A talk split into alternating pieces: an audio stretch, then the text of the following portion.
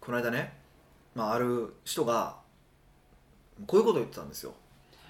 なんか高くてうまいのは当たり前だからあの安くてうまいのを探すのが好きなんですよみたいな、まあ、たまにもこれ言う人いてるじゃないですか。であのいててでもたまたまこの間その話になってそれを言われた時すごい僕それに嫌悪感を感じたんですよ。嫌悪感はあこの人何言ってんねやろ？って思って、思ったんですね、はい。でこれなんでなんやろうなと思って、うん。まあ、そうですね。一応そこでそれは同調してたけどえー、って思ったんですけどいや分かったんですけど。同調したんですね。一応ね。いや別にだってそれはもう価値観じゃないです。か価値観の話じゃないですか。だからなんか間違いとか間違いじゃないとかそういう話じゃないからうん。分かってるんですけど、あこの人とは俺多分深い仲になられへんねやろなみたいなふうに感じたんですよ。でそれなんでなんやろなっていうことををいろいろ考えた結果考えたんですえね一応考えましたよ。食に対する意識半端ないです。食いや食とかじゃなくてやっぱその好き嫌いの話だからなんで嫌いと思った嫌と思ったのなっていうのはちょっと気になったんですよ。うーん。で別にでもその人のことは人格的にはめっちゃ好きな人はすごいいい人やし。へえだから仲もいいしいいんですけどなんかやっぱ相入れへんなってそのそこそその部分に関してはね思ってなんでなんやろうなってちょっと思ったんですよ。うんうんうん。でいや分かったんですけどこの人は多分こう突き詰める気がないんやなって思ったんですよ。突き詰めてか突き詰めてないんかもしれへんねんけどいやあのね高くてうまいのは当たり前って結構感覚としてはすごくわかあ正しい感じがするじゃないですか。うんやし高いく払ってるんやからおうまくて美味しいのは当然やろっていうのってあるじゃないですか、はいで確かにそれそうなんですけどあのもう一個突き抜けた美味しいやつってあるんですよえ高くてってことですか？そうそうそうそう。もうその美味しいの限界を超えた美味しいってあって。美味しいの限界を超える美味しい。美味しいってあってもうびっくりするようなものってあるんですよ、うん。ででもそれってやっぱりあの残念なこと調理法とかだけじゃなくてやっぱ材料も揃って初めて。あー材料も器具も。そうそう、まあ、その腕も両方揃って初めてやっぱそこになるんうん。ですよね、でも多分その人はそれを経験してないからあーその絵を食べたことがないってこと食べたことがないから、まあ、まあ経験してないっていう意味でかわいそうだなっていうふうに思ったのと とといやでも世の中の人はなんで高いものをこんなにでもこのまで食べる食べる人もいてるんだろうかって考えて突き詰めなかったんやろうなって思ったんですよその人は。あーなんで高くてもは食べる人がいっぱいおるんやろって。そうそうそうそうそう、うん。でもちろんまあ正直嫌悪感を抱くようなあのいやもうなんか有名店やったら何でもええよみたいなやつもいてるじゃないですか。結構インスタとかで多いんですけど、予約の取れない店で困難店とか喜んでもうそこにあのなんか一生涯通いたくなる店とか書いてるんですけど ここ一生涯通いたくなるってよほど味覚バカやなって。やばいやほんま。ディスってるじゃないですか、ええほんま思うような店を一生涯通いたくなる店と書いとるんですよ。アホやなこいつと思ってて。でそういうやつもいてるから多分そういう人に対する嫌悪感も含めて多分そういうふうに言ってると思うんですよ。だそういう意味ではすごい共感はするんですけど、まあ、そういう意味でいくとその突き抜けたもうすんごい美味しいものって食べたことないからいやこの人に食べさせてあげたいなって思ったのも反面ありーすごい。いやでももうその価値観持ってる人にはい。食べさせてもいいんだろうかって思うの半分。あーそうなんです。どうなんですか？でそれ分かってくれるんですかね？え？あの美味しさ美味しいを飛び越した美味しいの美味しいを分かってくれるんですかね？問題はそれなんですよね。だからもしかするといやだからねおそうなんですよ。そこはやっぱ分かんないですよね。うーん。やっぱりなんか舌ってやっぱ人それぞれあるしジャンクなものを食べ続けてきたらジャンクで美味しいって思ってるし、うん、だから分かんれへんなとは思ってたんですけどね。へえ、い一つ思ったんが、はその予約困難店一生通い続けますってい、うん、あのーあんまり世間一般的にそういう予約困難店って取れないし行ける人も限られるじゃないですか。んそうですね。だからあのあんまり美味しいものをそんなに毎日食べ毎日じゃなくてよく食べてなくてその予約困難店取れた時に行って感動した。だから一生通うでって思う人も多いんじゃないかなって今思ったんいやそれとその一生帰りたくなる店で書いてるやつははい。もうほぼ毎日のようにどっか行ってる。あかんですねそれは。ほぼ毎日のように行ってて、うん。そうで称賛するとこは大体あああうーっていう、まあ、僕僕はですよあくまで僕のその感じやからいや俺の好きなところ絶対行かんといてくれよ絶対行かんといてくれよと思ってるんですよ。えなんですか？そう予約枠がなくなるかなんか鬱らですか陶しいやん。鬱陶しいやん。それで俺の席なくなったらムカつくやん。あじゃああんまり有名になってほしくないんですね通い詰めるところは、まあね正直有名ではあるんですよ。うん。ある界隈では有名なんですけど。あそういえばちょうど昨日行ってきたんですよ。へえ。その店に。ああよく通ってるお店ってことそうそううそう。月に1回通ってる店があって、はい。でたまたま僕ら一組だけだったんですよ。その日？そうあんまないんですけどいつもカウンターいっぱいなんですけど早かったってのはあると思うんですけど時間が、いっぱいだったんですよ。で今回一緒に行った人がやっぱむっちゃうまいんですよ。むっちゃうまいって何がむちゃくちゃ喋るのその相手を乗せて喋るのがめっちゃうまいんですよ。へえ逆に緊張しますのねしますよね。一組だけやったらシーン俺も俺まあまあ言ってるけどそんな話したことないねんけどもうなんやろ行ってなんやろその時で家族構成からどんな修行してきたかまで引き出してたからこいつやべえなと思って。えー、えその一緒にいた方はおしゃべりするのが好きな方なんですか？まあ好き、まあ、コミュニケーション能力がやっぱ半端ない。んですよ、まあ、それも初めて会った時からずっと思ってたんですけど、やっぱいつでもそうですね。僕は割と人見知りじゃないですか、はい。だから人こうバーっていっぱいいる時時って、まあ、よく2人で行くことがあるんですけど、僕はもうずっとこう黙ってるんですけどそっちがずっとうまいことこうこなして喋ってくれるんですよ。へえでほんまにたねなんかすっごいいっぱい喋ってくれて、でいやもうすごかったですよもうヒデさんが何回かも通ってるのにその1回で情報もヒデさん通り越してるんちゃう？通り越した通り越した。通り越した。10回ぐらい行ったけど全部もうだって家族構成知ってるはい。どこに住んでるかも分かった。えす そこまで聞 そうそうそう。す まあ、そごい。ですれいろいろ話の流れでしょうね。分か分かるえっ、とどんな修行をしてきたか分かったみたいなあヒデさんはもう知らなかったんですかその情報？知らない全然知らなかったです。知らなかったです。え逆に、はい。そんな何十回も行って、は何の話してたんですか？いやそんなに話も他の人もいてるからってまああり,、まあ、ありますよ1個は。あそうですよね。なんかね。だからその食材とかの話とかはするんですけど、うんうん。うん。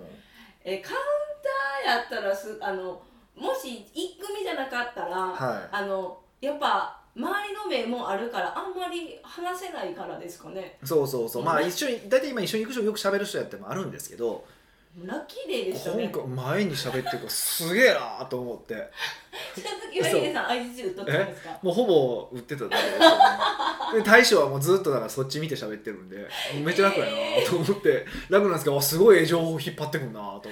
え寂しいじゃないですか。え？自分も中に入りたいとかはなかったんですか？いやすごいいやもっともっとやれもっとやれと思ってましたけど。何が違うんですかね？そその方はもう喋ることが大好きみたいな感じ大好きないやわいや大好きってかな大好きなのあれは分かんないです。かそのお店のことを本当に興味津々で待ち遠しかった日とかだったんですか？まあでも初めて僕がその店を知ったのはその人で行ったんですよと行った時なんですよ。え？そうそう。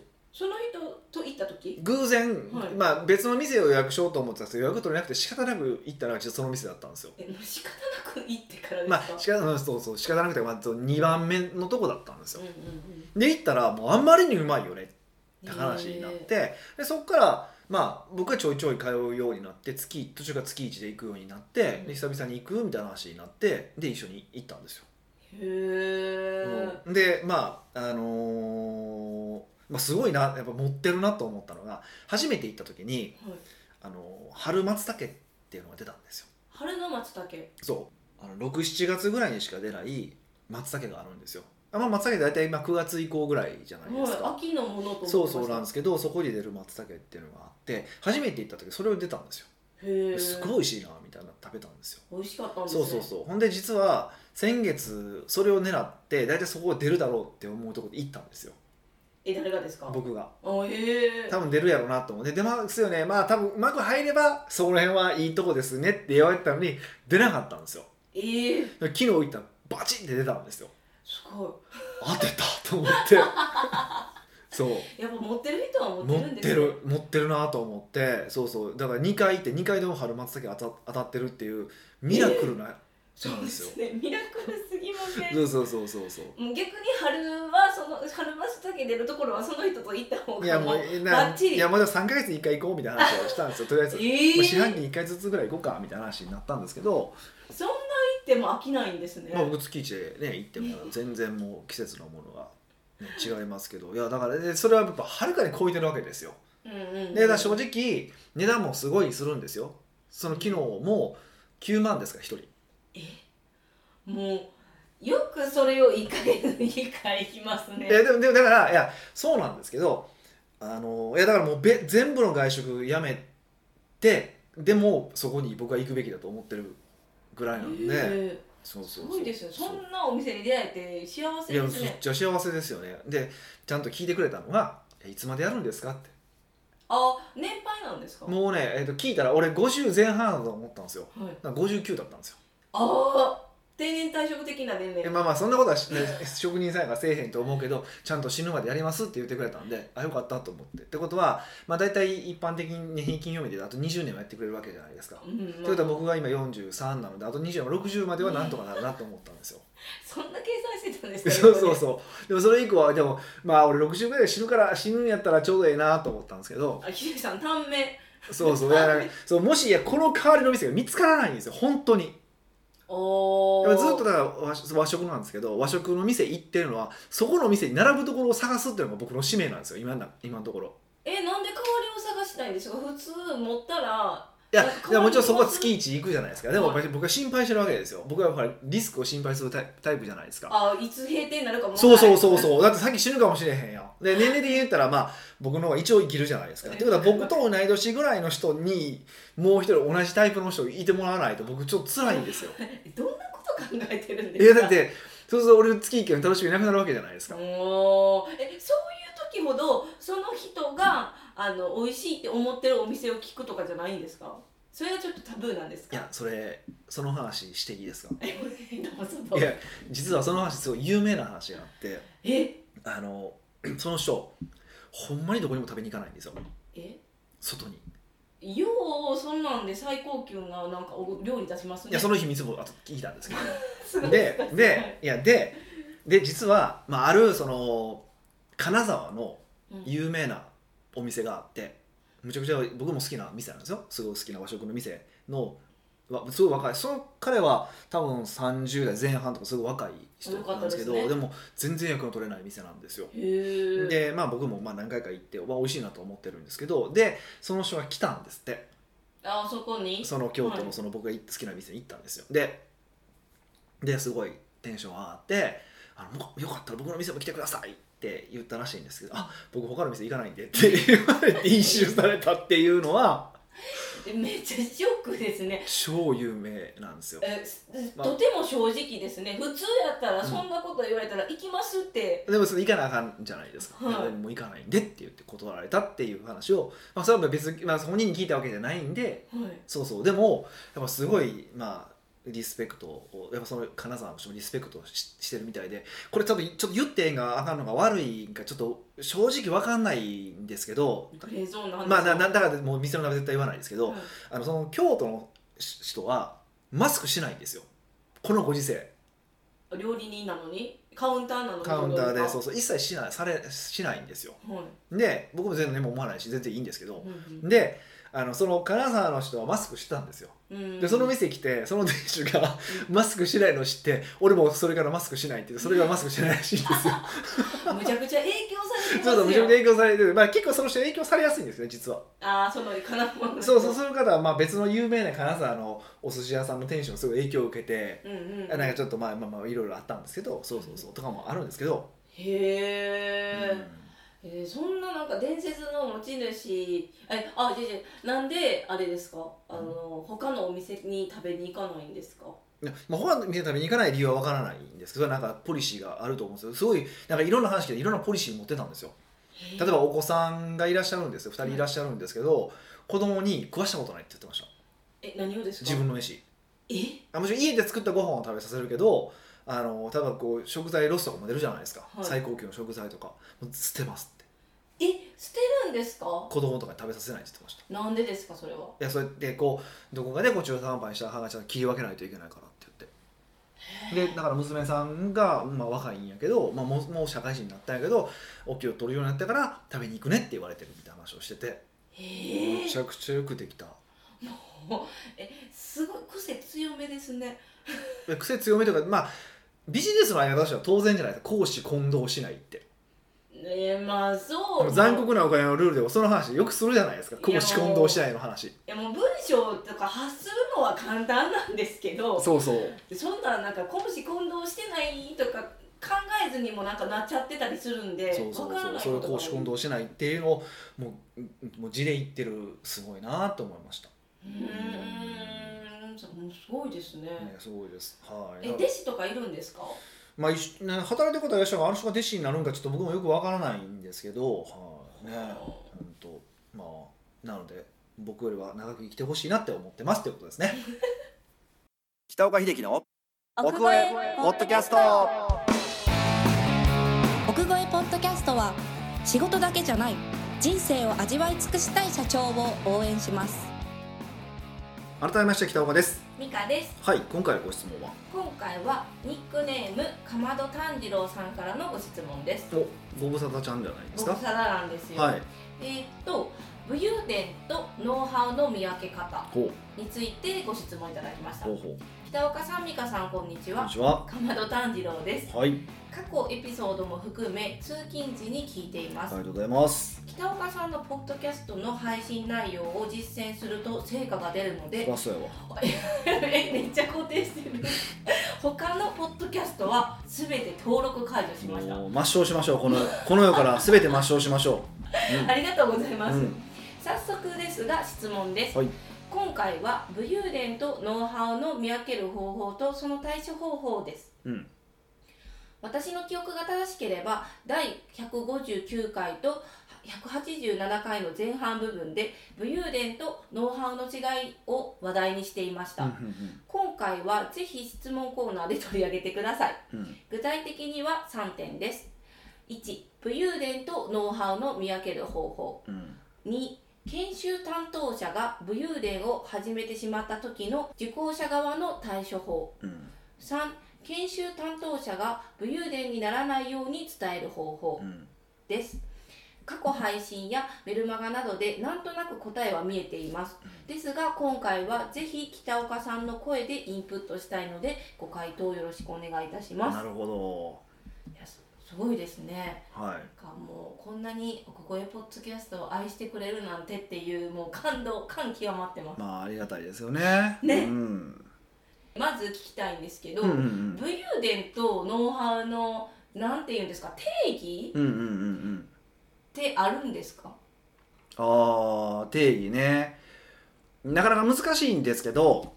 似たり寄ったりみたいな感じですよね、まあにままあなんかノウハウっていうのは基本的にえっとそれをまあその通りやることによってえっと成果が上がるもの。っていうのがノウハウ。で武勇伝っていうのはその人がうまくいった方法。であってはい。その人がうまくいった方法であってそれをまあ俺と同じようにやればうまくいくよっていうのがまあ武勇伝ですよね。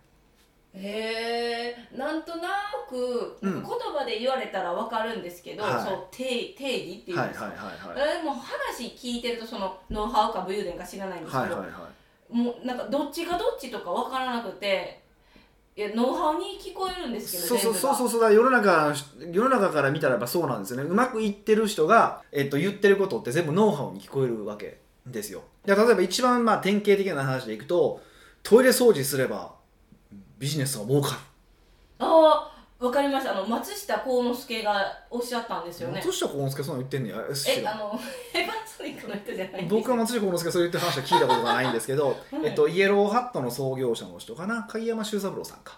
とかそういうことをおっしゃってたりとかしますし、まあ、それ以外もいっぱい言ってる人はいてますよ。似てる。似てるんですけどはい。それはそもそもノウハウなのか武勇伝なのかっていうともうこれはね両方とも違うんですけどねえー、両方とも違うんですか？だって因果関係証明できなくないですか？因果関係証明できないけどなんとなく本当にうまくいきそうな感じがしますみたいな感じ。じゃあトイレが綺麗な店は全部儲かってるんですか？客が来ないから綺麗かもしれませんよちなみに。そすごいブラックなこと言って えでもそうえでもそういうことじゃないですか。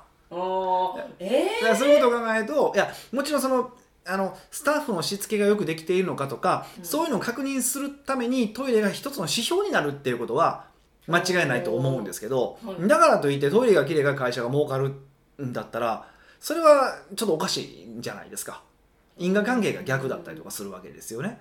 はい。うん、だからそれでいくとそれはまあまあそもそも、まあ、それをまずノウハウのように語る人っていうのがいやなんかすっごい偉い人が語るとなんか全部が正しいように聞こえるわけですよ。そうですね。なんか、おおってなります。そうだからその偉くなればなるほどちゃんとこうね、まあ、こあのこの間ちょっとメルマガに書いたと思いますけどあの実るほど神戸を垂れる稲穂かなじゃないですけど、でも偉くなればなるほどこうこう頭も腰も低くしていきましょうみたいなことって言うじゃないですか。もうそうです。そうですってかでもあれはそうであってほしいだけでむちゃくちゃ傲慢なんていっぱいしてますよ俺そうそれをヒデさんに言われても確かにとか思ったんですよね、うん。それは一般人が求めるリーダー像みたいそうな感じですよね。そうそう求める像であって別に成功するしないには関係ないよって話じゃなんですよね。うんなんかそういう耳の痛いことを言いますよね。いやまあ事実やからしゃあないんですけど で他にもだからまあ世の中ネットなんか見たら、まあ、あの私はこの方法でうまくいきました。うん。だからあのあなたもこの方法でうまくいきましょうみたいなことをこう書いてるのって多いじゃないですかメッセージングって。うん。でもそのえでもそのメッセージで、はい。あの A さんと B さんがいて例えば A さんは成功して、うん。B さんは成功しないってあるじゃないですか、はいはいはえだから A さんが成功したからやっぱりその方法ってノウハウになるんじゃないんかっていう考えがよぎったんですけど。いじゃあ B さんは？B さんはあのなんか当てはまらへん業種やったみたいなあまあ、だから当てはまらなかったのには何か理由がある？ーあ今でもすごいいいところをついてて。つまりそれはそうで武勇伝とノウハウってまあ正直程度の差だと僕は思ってて。程度の差？程度の差なんですよね、うん。要は、えっと、当てはまる人があまりにも狭いものが武勇伝でよりその普遍的に使いやすい使えるものがノウハウ。だからほんま特定のもうこの人しか使えないようなものは武勇伝。こういう条件とこういう条件とこういう条件とこういう条件に当てはまる人がうまくいくっていうのが武勇伝で、えっとまあ、比較的みんながうまくいきいきやすいものがノウハウっていうふうに考えていただくといいかなと思うんですね、うー。んうん、基本的には。えそれって、はい。えっと自分がビジネスしててから、はい。まあ、誰誰かのセミナーとかで、まあ、ノウハウを学ぶじゃないですか。はい。えあの分かるんですか？このこのノウハウはなんかこう狭いところでうまくいく武勇伝。で、えっと、その観点で見ると実は武勇伝か武勇伝じゃないかっていうのは、まあ、僕らがディスる時はよく使いますよそうやって。武勇伝信じてどうするんですかって、うん。うん、っていう言い方をするんですけどそれは何かっていうと自分僕が言いたいことは何かっていうとあなたの自分自身の前提条件分かってますかってことなんですよ。前提条件ですか？つまりこのノウハウを語ってる人は、うん、と無意識のものもあるんですけど意識的なものもあるんですけどこうまくいく前提条件っていうのがあるわけじゃないですか。さっきちょっとちらっと美香さんは業種って言い方をしましたけど業種でうまくいかないってこともまあもちろんあるわけですよ。うんうんうんででも業種はある同じ業種でも A さんはうまくいくしうま B さんはうまくいかないってこともあるわけですよ。え同じ業種なの同じ例えばそれは規模感の問題であったりとかうん。競合の問題があったりとかもするわけじゃないですかはい特にまあ今日本って、まあ、もうぜ日本全体で見ると人口が減っていってるわけですよね。うんってことは人でも人口へ全体で見たら増え、えっと、減ってるけども流入が多くて増え人口が増えてる地域とどんどん過疎化進んで減っている地域もあるわけですよ。うんそうするとそれだけでも全然ノウハウが違ってくるの分かりますよね。あ人が多いところと人が少ないところそうそううちは儲かってますって言ってるけどよくよく見たらそこ人口増えてるだけなんてむっちゃ多いんですよ。ああ必然的に買う人が多いところ。いやそうそうそう。マーケットが大きくなってるからそう儲かんの。それは当然やねってこともあるし、うん。まあ、もっと言うとだから、えっとまあ、10年前以前に語られてるノウハウの大半って何かっていうとその日本が人口増えててうん。経済成長をしていてその前提条件があってうまくいくノウハウなんですよね。うん。でも今日本でも経済成長ほぼ止まってます。しかも人口が減りつつあります。ってことはそもそもその前提条件壊れてるんですよね。うんそうですね。そう。でもっと言うと,、うん、とそうですね。まあこの10 15年ぐらいでインターネットでダーってインターネットってメディア時代が伸びたじゃないですか。ははでここで乗っかってうまくいった人って言ってるわけですよ。でもここでうまくいった人のノウハウを学んだとてもう今そのインターネットがバーンっていくことないじゃないですかさらに。ああもうみんなに分け行き分けたってるそうそうそうそうそうそうそうそう。へえじゃあもう前提条件がめちゃくちゃ大事ってこと？そうそうそうそう。だから前この人が語ってる前提条件って何なんだろうかっていうことなんですね。うでだからノウハウと武勇伝の見分け方っていうのは最終的に自分で見分けるしかないんですけど一個相手にえーこう求めるとするならば、うん。ちゃんとうんとどういう人ならうまくいくしどういう人ならうまくいかないのかって前提条件を語ってる人語ってる会社はやっぱりある程度信頼をしていいよね。うん。でも語ってない人は誰から構わず誰でもうまくいきますみたいな。うんうんうん。うまくいかない人なんかいるわけないよね。ちゃんと行動さえすればうまくいきますみたいなのは、まあ、絶対うまあ武勇伝ですよね。いやもうそういうの乗っちゃいそう。え本当ですか？やりますそうそうそうそう。っていうのはあります。だからあのまあ一個はその、まあ、売り手の態度を見てそこをちゃんと前提条件とかをちゃんとまあこう語ってくれてるというかちゃんと言ってくれるような人はまあ誠実なのでノウハウないしは自分に当てはまる可能性が高いって考えていいんじゃないですかっていうのが一つの答えかな。うん。じゃあ前提条件わからんかったらもうその人に前提条件何ですかって聞いたらいいってことですそううそうそうそうそう。そそうれで答えられたらあやノウハウやし答えられへんかったらちょっと武勇伝かもっていうあの判断基準に一つなるそうそうそうそれはそうですね。うんではもう一個、まあ、見分け方とすればなんていうかな誰でもできるとかは無視した方がいいです。えー、すごいなんていうか助かるワードなんですけどね。いやそう助かそうそう分かる。助かるワードはすごく分かるんですよ。だ助かるワードがすごい分かるしそこに飛びつきたくなる理由があるし僕自身もやっぱりいっぱい飛びついてきたの。もあるし。やっぱり。あるんですけどいや言えることはやっぱりビジネスをこう長くやっぱ10も6年ぐらいやってきて言えることって確かに瞬間的にそういうなんかもうほぼうまくいくやろみたいな時ってあるんですよ。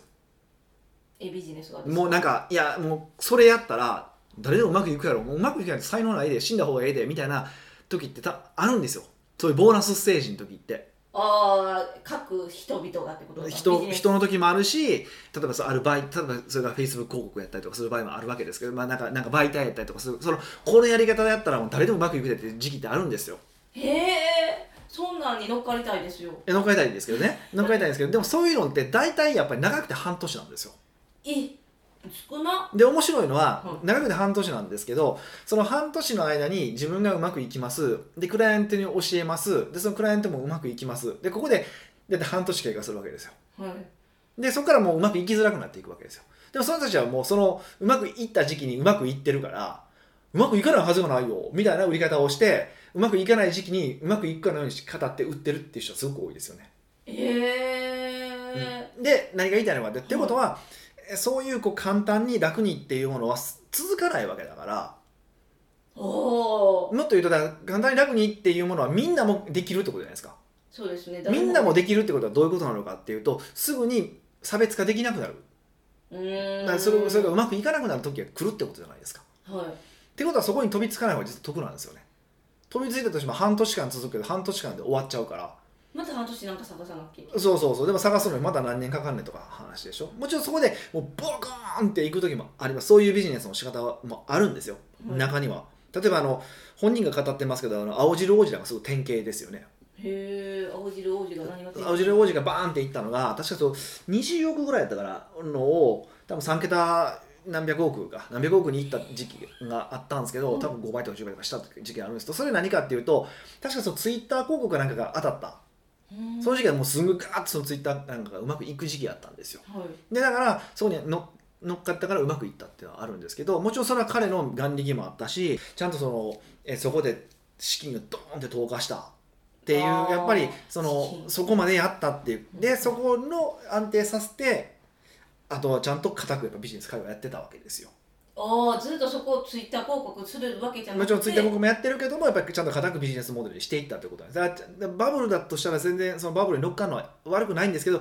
乗っかったらその出口戦略までちゃんと考えてるかどうかってことなんですよね。はで難しいじゃないですか。あ難しい。であればそれって正直難しいので僕がお勧めするのはもう淡々とコツコツやるべきことをやる方が楽だと思うし。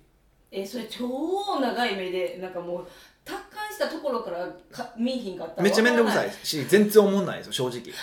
思んないんです思わないですけど多分3年とか5年経つと明らかにその波に乗ろうとするよりも結果がいいんですよね。でこれ理由はすごごく簡単で淡々とやるべきことをやり続けるってやってる社長がいないから。へー。えそれはなんでいないんですか？いや分かるよ。みんなとかこうやって稼げるってみんな言うからやん。あー。とか例えば潰すべき課題があるんだけどもそれを見に見て見ぬふりしてそのまま放置し続けてるからじゃないですか、うんまあ、みそれみんなやってることでしょ、うんうん。まあ、じ多分自分自身もやってるじゃないですか。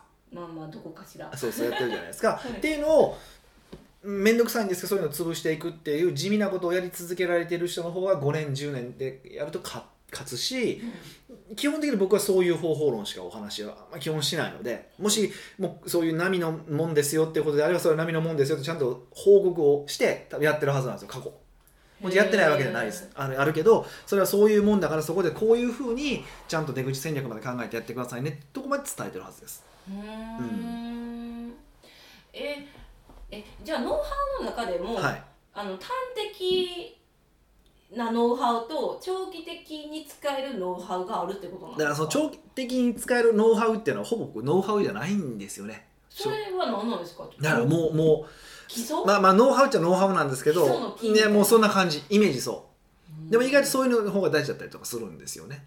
えー、もうそれはもう売る側は言ってほしいです。これは短期的なノウハウです。これは長期的なノウハウですって言ってほしい、企業言ってくれないですからねそこはね。まあ、そこがまあビジネス。の世界やからそうそうそう。だからそこはねだから気持ちはわかるんですけど変なのには乗っからないでくださいねっていうのははいうん。まあ言いたいことですかね。